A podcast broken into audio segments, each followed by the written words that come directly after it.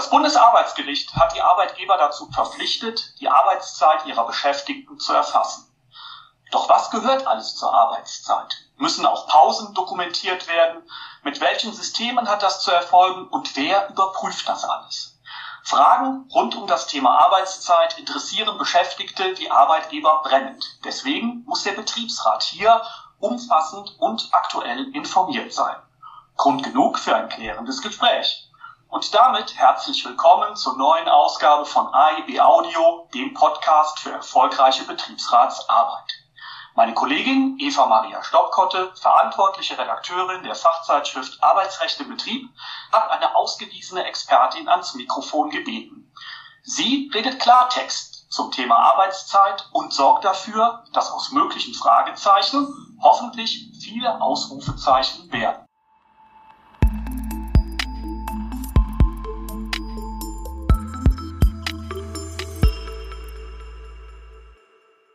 Nach dem Urteil des Bundesarbeitsgerichts soll die Arbeitszeit künftig vom Arbeitgeber dokumentiert werden, und zwar objektiv, verlässlich und zugänglich. Doch wer muss dokumentieren? Wie soll dokumentiert werden und was? Die wichtigsten Antworten auf diese Fragen gibt mir heute Regina Steiner. Sie ist Fachanwältin für Arbeitsrecht in Frankfurt und ich begrüße Sie ganz herzlich virtuell. Hi, liebe Regina. Hallo, liebe Eva. Regina, steigen wir gleich ein. Was gilt alles als Arbeitszeit?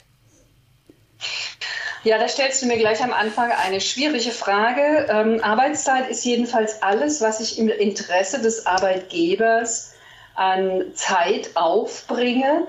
Und das ähm, ist natürlich nicht immer so ganz klar, weil ähm, jeder kennt die Diskussion über Umkleidezeiten. Mhm. Gehören die jetzt im Eigeninteresse oder sind sie im Interesse des Arbeitgebers? Also lässt sich die Frage leider nicht so ganz so einfach beantworten. Man kann es nur mit der Überschrift sagen, alles, was zumindest ausschließlich dem Arbeitgeberinteresse dient, ist auch Arbeitszeit. Mhm. Okay, und ähm, wer muss denn diese Arbeitszeit, die ausschließlich dem Arbeitgeberinteresse dient, erfassen? Naja, wir haben jetzt hier das äh, Bundesarbeitsgericht und ja auch schon der Europäische Gerichtshof 2019 haben gesagt, es ist eine Frage des Arbeitsschutzes. Und da muss man ganz klar sagen, für den Arbeitsschutz ist der Arbeitgeber verantwortlich. Das heißt natürlich nicht, dass der morgens jetzt am Tor steht und aufschreibt, wann wer kommt. Wobei ich sagen muss, ich habe einen Arbeitgeber, der macht das tatsächlich so. Man kann es also sehr analog noch, sehr analog. Ein kleines Unternehmen, da steht tatsächlich der Betriebsleiter am Tor und schreibt auf, wer kommt und schreibt die Arbeitszeit dahinter. Mal sehen, wie lange die das machen. Nein, also die Aufgabe, den Arbeitsschutz zu garantieren, ist Aufgabe des Arbeitgebers. Und das heißt aber nicht, dass man natürlich nicht selber ein Zeiterfassungsgerät bedienen kann. Das muss nicht der Arbeitgeber für einen bedienen. Das ist eine groteske Vorstellung von Arbeitsschutz, weil wenn ich ähm, Sicherheitsschuhe anziehen muss, bindet mir der Arbeitgeber auch mhm. nicht die Schnürsenkel, sondern ich ziehe sie selbst an. Also weil das ist durch die Zeitungen ja manchmal so ein bisschen schon ins Lächerliche gezogen worden.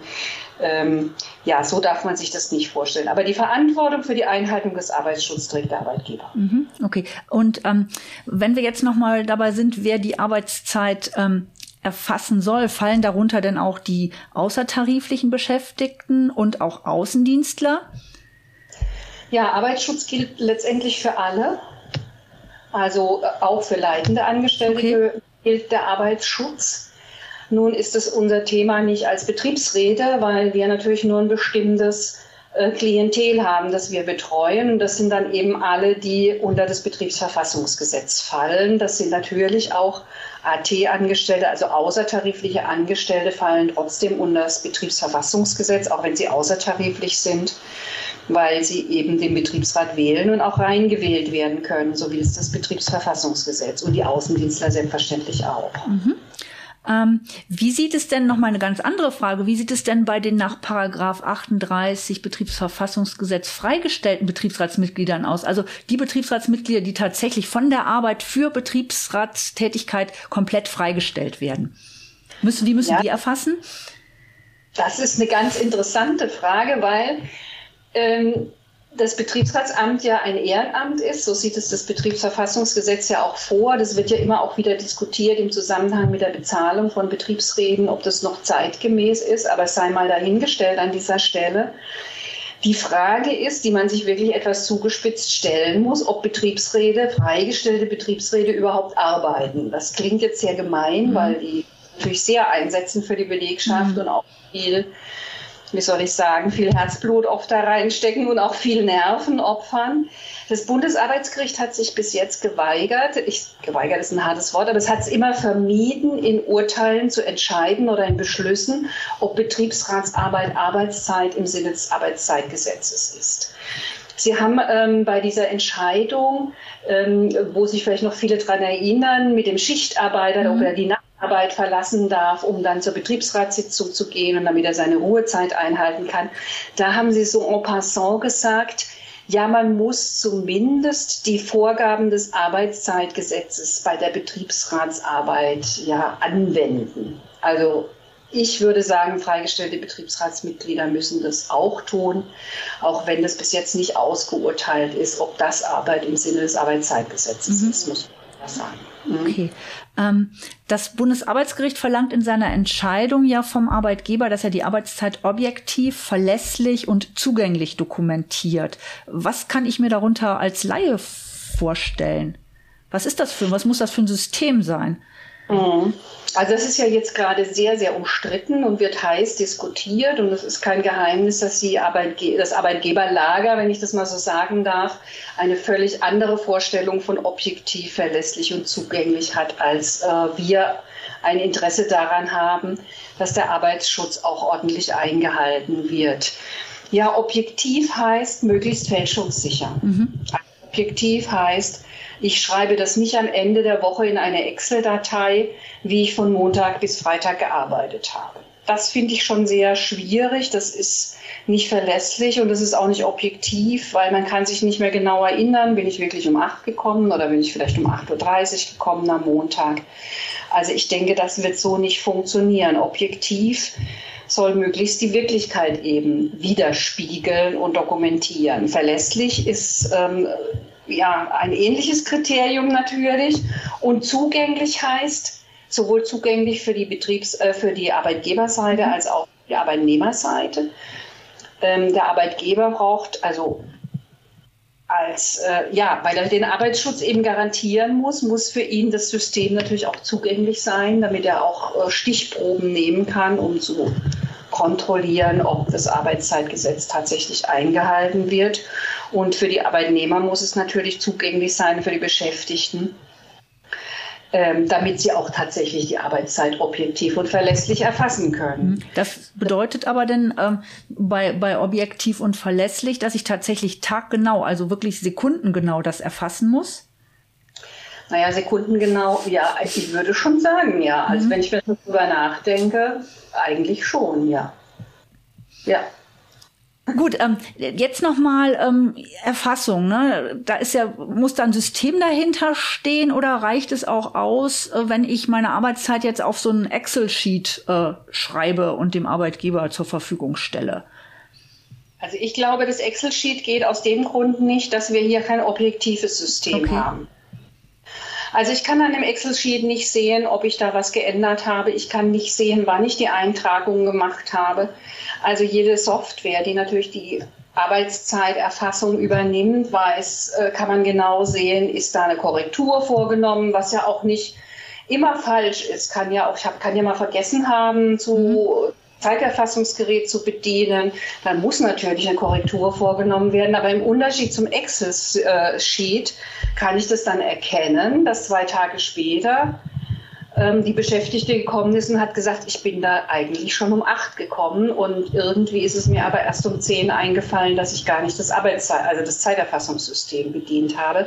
Das spiegelt das Excel-Sheet nicht wider und ich bin deshalb der Meinung, dass das nicht objektiv und verlässlich ist. Mhm. Ähm, jetzt noch mal eine praktische Frage, Regina. Ähm, wenn, wie kann ich denn Arbeitszeit im Büro erfassen? Ich glaube, das ist einigermaßen leicht zu beantworten, oder? Welche Möglichkeiten hätte ich da? Ja, also ich denke, also alles, was ich vor Ort tue, also auch ob das Büro ist oder ob das Fabrik ist, es gibt die Zeiterfassungsterminals, wo ich vorbeilaufe. Da gibt es ja verschiedene Möglichkeiten mit Chipkarte, ohne Chipkarte, ähm, mit Knopfdruck, was auch alles, was man so machen kann. Im Büro kann es auch sein, dass man äh, vielleicht am, ähm, na, am PC um, ähm, irgendeinen Button bedient, eine App hat, wo man das macht.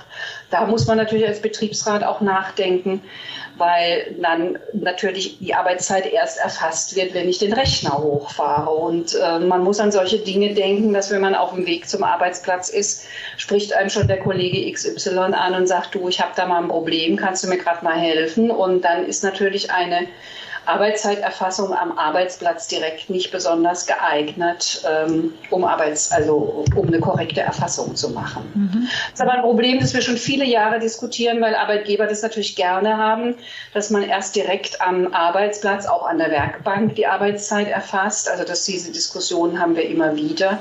Und die Gegenposition ist halt, und ich glaube, die entspricht auch der Realität, ist, dass man natürlich auch auf dem Weg zur Arbeit schon Dinge erledigt. Man spricht mit Kollegen, man wird vom Chef angesprochen, man muss sich vorbereiten, ähm, keine Ahnung, ähm, was alles da dazu gehört. Und deshalb halte ich das nicht für eine gute Lösung, jetzt unabhängig von dem BAG-Urteil, Arbeitszeit erst direkt am Arbeitsplatz zu erfassen. Mhm. So, Regina, ähm, äh, danke dafür. Was können denn äh, beschäftigte Mitarbeitende machen, ähm, die zu Hause oder unterwegs arbeiten? Äh, was würdest du da empfehlen? Ja, Angestellte, die nicht vor Ort im Betrieb sind, ähm, klassisch ist zum Beispiel der Außendienstler oder der Montagearbeiter, die sind fast nie im Betrieb. Für die wird man ein elektronisches System finden müssen, dass sie von außen eben zugänglich, die Zugang haben zur, äh, zur Arbeitszeiterfassung. Das wird das Einfachste, wird seine App einzurichten, die man dann mit dem Diensthandy bedient oder was auch möglich ist im Homeoffice natürlich, ähm, habe ich ähm, jetzt auch schon in der Praxis ähm, erlebt, dass man ähm, das Arbeitszeitterminal sozusagen auf dem Bildschirm auch spiegeln kann und der Homeoffice-Mitarbeiter, nachdem er den Rechner hochgefahren hat, äh, dann ähm, ganz normal, als sei er im Betrieb, als wäre er im Betrieb, die Arbeitszeit erfassen kann. Irgendeinen Button drücken, ähm, dass er jetzt sozusagen loslegt. Mhm. Ähm, was wir auch bei, wir hatten ja dieses tolle Autorengespräch mit dir, ähm, da wurde ja auch die Frage gestellt, wie sieht das denn mit Pausen auch aus? Ne? Du hast eingangs gesagt, es ist alles Arbeitszeit, was halt fremdbestimmt dem Arbeitgeber dient. Ähm, muss ich mich auch immer äh, aktuell für die Pausen ausstempeln oder reicht es dafür aus, dass der Arbeitgeber das automatisiert quasi eine halbe Stunde abzieht? Ich bin der Meinung, das geht nicht mehr. Das ist ja gang und gäbe in mhm. vielen mhm. Zeiterfassungssystemen. Man hat sich davon versprochen, dass Beschäftigte unter dem Druck, dass sie die Zeit eh abgezogen bekommen, dann auch die Pause wirklich machen. Das äh, bestätigt sich in der Praxis nicht immer, würde ich mal ganz vorsichtig sagen. Also gerade bei großem Arbeitsanfall arbeiten Beschäftigte die Pausen auch durch oder teilweise durch. Und jetzt muss man sich noch mal überlegen, woher das Urteil bzw. der Beschluss vom BAG kommt. Und ähm, der kommt ja daher, dass er sagt, wir brauchen die Arbeitszeiterfassung dafür, dass wir die Einhaltung des Arbeitsschutzes garantieren können und zum Arbeitsschutz gehört natürlich auch die Pause, dass ich spätestens nach sechs Stunden 30 Minuten Pause machen muss. Und wenn ich länger als neun Stunden arbeite, brauche ich 45 Minuten Pause. Das ist eine Maßnahme des Arbeitsschutzes und deshalb denke ich, müssen Pausen auch in Echtzeit gestochen werden, wenn man das jetzt mal so sagt, oder aufgezeichnet oder erfasst werden. Weil sonst kriege ich das ja nicht hin. Sonst habe ich das wie in der Excel-Tabelle mal sehen, ob ich die Pause doch gemacht habe oder nicht gemacht habe. Das kann ich nicht erkennen, wenn es automatisch abgezogen wird. Mhm. Ähm, du hast ja eben noch mal ein paar Systeme auch erwähnt, auch so Apps und ähm, da gibt es auch noch ganz unterschiedliche Anbieter, die diese Arbeitszeiterfassungssysteme anbieten. Ähm, wer trägt denn die Kosten dafür? Ja, für die, Kost die Kosten für den Arbeitsschutz trägt immer der Arbeitgeber. Genauso wie er die Gesundheitsschuhe, äh, die Gesundheitsschuhe sage ich schon, die Sicherheitsschuhe bezahlen muss und die Helme auf der Baustelle, muss er auch das Arbeitszeiterfassungssystem natürlich bezahlen und die Mittel zur Verfügung stellen, dass die Mitarbeiter und die Beschäftigten ähm, eben dann die Zeit erfassen können. Mhm. Das ist völlig ähm, ohne Diskussion. Und ich will vielleicht noch mal einen Satz dazu sagen, weil das ja auch ähm, so durch die Presse geistert, was für Unkosten auf die Arbeitgeber zukommen, wie teuer das alles ist. Ähm, ich habe vor, ich weiß nicht, dreiviertel Jahr ähm, ein Interview gegeben für die Börsenzeitung des deutschen Buchhandels und die haben mir genau diese Frage gestellt, weil die kleinen Buchhandlungen ja ähm, nun auch keinen Spaß dran haben, ähm, hier unheimlich viel Geld auszugeben. Die kämpfen um ihr Überleben. Und ich habe mich angefangen, kundig zu machen und muss sagen, die Systeme sind, ähm, also zumindest für Kleine, auf jeden Fall bezahlbar. Ich habe bis zu zehn Mitarbeitersysteme gefunden, die einmalig 500 Euro mhm. kosten und ohne weitere Updates, die einfach programmiert sind, wo man das eben schön erfassen kann. Also es ist machbar, denke ich, auch für kleine Unternehmen oder Betriebe, ähm, die es jetzt nicht so dicke haben. Mhm. Ähm, äh, apropos Kosten, könnte der Arbeitgeber dann auch sagen, ja, äh, mit Mitarbeiter, ich habe jetzt hier eine tolle App, aber ich spiele die dir gerne auch auf dein eigenes Handy, also dein privates Handy, ähm, dann kannst du das auch immer wunderbar bedienen, wenn du für mich halt tätig wirst. Geht das auch? Äh, nur mit Einverständnis des Mitarbeiters geht das natürlich, weil wir ähm, nie, erstens sind wir nicht verpflichtet, unsere privaten ähm, privaten ähm, Sachen äh, dem Arbeitgeber zur Verfügung zu stellen. Dafür gibt es überhaupt keinen Anhaltspunkt im Arbeitsverhältnis. Also was muss ich nicht machen, Kraft Arbeitsvertrag.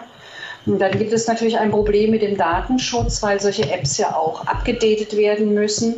Und ähm, ich würde es keinem Arbeitgeber empfehlen, das so zu machen, weil er eigentlich Zugang ja unter Umständen braucht zu dem Privathandy und dann geht es natürlich schon los. Was kann man da sehen? Was muss man da warten? Und so weiter und so fort. Da wäre ich sehr vorsichtig, äh, diese Lösung auch mit Einverständnis der Arbeitnehmer tatsächlich anzuwenden, weil ja auch der Arbeitgeber dem Datenschutz verpflichtet ist und ähm, da es doch viele kritische Punkte einfach gibt, dann auch für Arbeitgeber. Also Hände weg davon.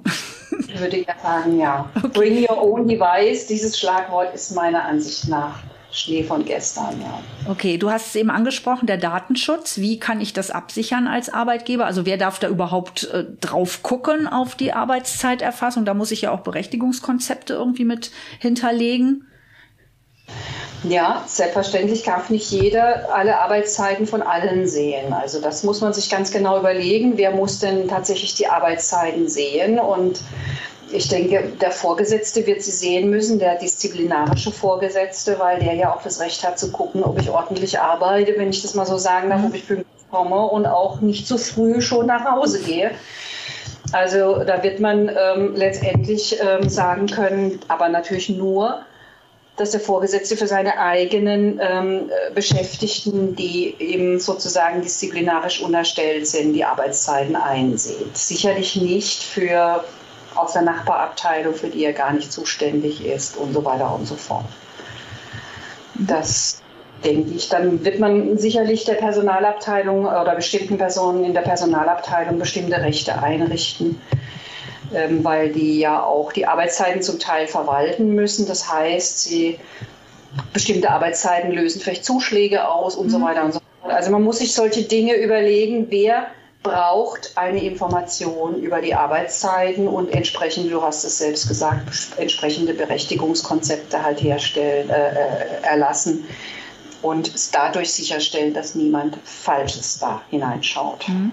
Ähm, wie sieht das aus mit den Betriebsräten? Habe ich da als Betriebsrat auch die Möglichkeit, darauf zuzugreifen, zu gucken, ob da vielleicht mehr gearbeitet wird, als es sollte? Oder ob äh, die Pausen eingehalten werden? Ja, der Betriebsrat hat selbstverständlich ein Recht, ähm, alle Unterlagen zu bekommen. Das muss ich jetzt wirklich so ausdrücken, weil so steht es immer noch im Betriebsverfassungsgesetz, alle Unterlagen zu bekommen, die er für seine Tätigkeit benötigt. Und dann fängt der Streit an. Manche Arbeitgeber ärgern ihre Betriebsräte schlicht und ergreifend, indem sie ihnen tatsächlich Tonnen von Papier zur Verfügung stellen, die nur schwer zu handeln sind. Und da kann man leider nichts machen, weil die Vorschrift so antiquiert ist im Betriebsverfassungsgesetz.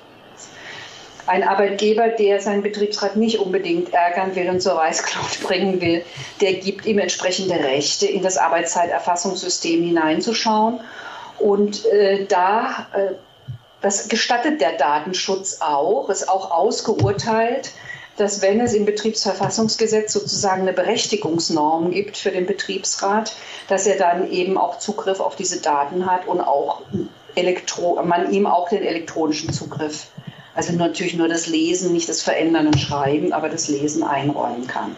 Und das Recht des Betriebsrats ergibt sich aus Paragraph 80 Betriebsverfassungsgesetz. Da steht drin, dass er die Einhaltung der Gesetze überwachen muss. Und das Arbeitszeitgesetz ist, wie gesagt, ja ein Arbeitsschutzgesetz und er ist berechtigt, eigentlich sogar verpflichtet, die Einhaltung zu überwachen. Und dann schließt sich der Kreis und wir sind fein mit dem Datenschutz und ähm, es ist auf jeden Fall zulässig möglich. Mhm. Ähm, kommen wir nochmal darauf zurück, äh, auf den Eingang. Was können denn Betriebsräte jetzt tun? Äh, das Bundesarbeitsgericht hat ja so schick formuliert, äh, Paragraph 3 äh, Arbeitsschutzgesetz verpflichtet den Arbeitgeber Maßnahmen halt zu ergreifen, die dem Gesundheitsschutz dienen. Äh, und deshalb ist da keine Mitbestimmung mehr mit drin, ja. Also der muss es letztendlich schon erfassen. Aber was können der Betriebsräte tun, wenn der Arbeitgeber denkt, Paragraph 3 interessiert mich überhaupt nicht? Hm. Ähm, ja, das, ähm, also wir haben, wir haben ein Mitbestimmungsrecht ähm, aus 87 Absatz 1 Nummer 7 Betriebsverfassungsgesetz, nämlich Maßnahmen des Arbeitsschutzes sind mit dem Betriebsrat sozusagen ähm, zu vereinbaren. Es ist zwar das Ob jetzt geklärt, wir können nicht, also dass die Arbeitszeit erfasst werden muss, steht fest. Das ist jetzt in Stein gemeißelt, da gibt es nichts zu diskutieren. Und jetzt hat der Betriebsrat ein Initiativrecht, dass er sagt, Arbeitgeber, du musst die Arbeitszeit erfassen mit einem objektiv verlässlichen und zugänglichen System. Und natürlich kann man sich jetzt darüber streiten, was ist ein objektiv verlässlich mhm. und zugängliches System. Das ist nicht in Stein gemeißelt. Das ist jetzt gerade sozusagen die offene Flanke, die wir haben. Aber der Betriebsrat hat das Recht, das mit dem Arbeitgeber zu vereinbaren. Und wenn man sich da nicht einig wird, ist, die, ist der Gang in die Einigungsstelle offen. Und die Einigungsstelle müsste dann per Spruch entscheiden, was denn ein solches System für Voraussetzungen hat, damit ähm, die Arbeitszeit entsprechend des, ähm, dem, der Vorgaben des Bundesarbeitsgerichts und des Europäischen Gerichtshofs erfasst werden kann. Das ist der Weg der Betriebsrede. Wir haben jetzt nicht mehr den Weg über die elektronische Einrichtung, mhm. dass wir da sagen können, wir wollen eine elektronische Einrichtung. Das hat uns das BHG abgeschnitten und gesagt, ihr habt da kein Initiativrecht, aber wir haben das volle Initiativrecht, was, der Arbeitsschutz, äh, was den Arbeitsschutz betrifft. Und vielleicht noch ein Satz zur elektronischen Einrichtung. Wenn der Arbeitgeber freiwillig die elektronische Einrichtung natürlich auswählt, haben wir wieder ein Mitbestimmungsrecht bei der Ausgestaltung der elektronischen Einrichtung. Wir haben nur kein Initiativrecht. Aber in dem Moment, wo der Arbeitgeber sagt, ich nehme das System XY, äh, haben wir wieder die volle Mitbestimmung auch nach 87 Absatz 1 Nummer 6. Okay. Super, ich danke dir ganz herzlich. Ich denke, du hast viele Fragen jetzt ausräumen können und ich drücke den Betriebsräten die Daumen, dass sie weiterhin hartnäckig und erfolgreich bleiben. Danke ja. dir, Regina. Gerne.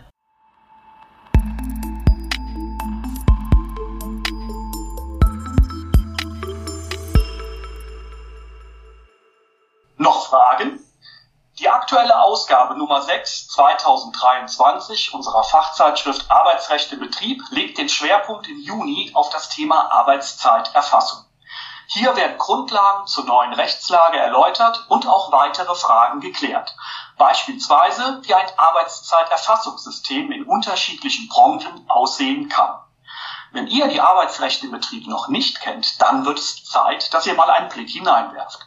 Auf unserer Website könnt ihr jederzeit einen kostenfreien Test anfordern. Ihr bekommt zwei aktuelle Ausgaben und zusätzlich den Zugang zu den umfangreichen Online-Inhalten. Und für Abonnenten gibt es noch ein besonderes Schmankerl. Einmal jährlich stehen ausgewiesene Expertinnen wie Regina Steiner zum digitalen Autorengespräch Rede und Antwort. Exklusiv für die Leser der Arbeitsrecht im Betrieb. Alle weiteren Informationen und die passenden Links findet ihr in den Show Notes. Schaut mal hinein. Und das war es schon wieder für heute. Empfehlt uns gerne weiter und liked uns. Bis bald zur nächsten Ausgabe von AIB Audio, dem Podcast für erfolgreiche Betriebsratsarbeit.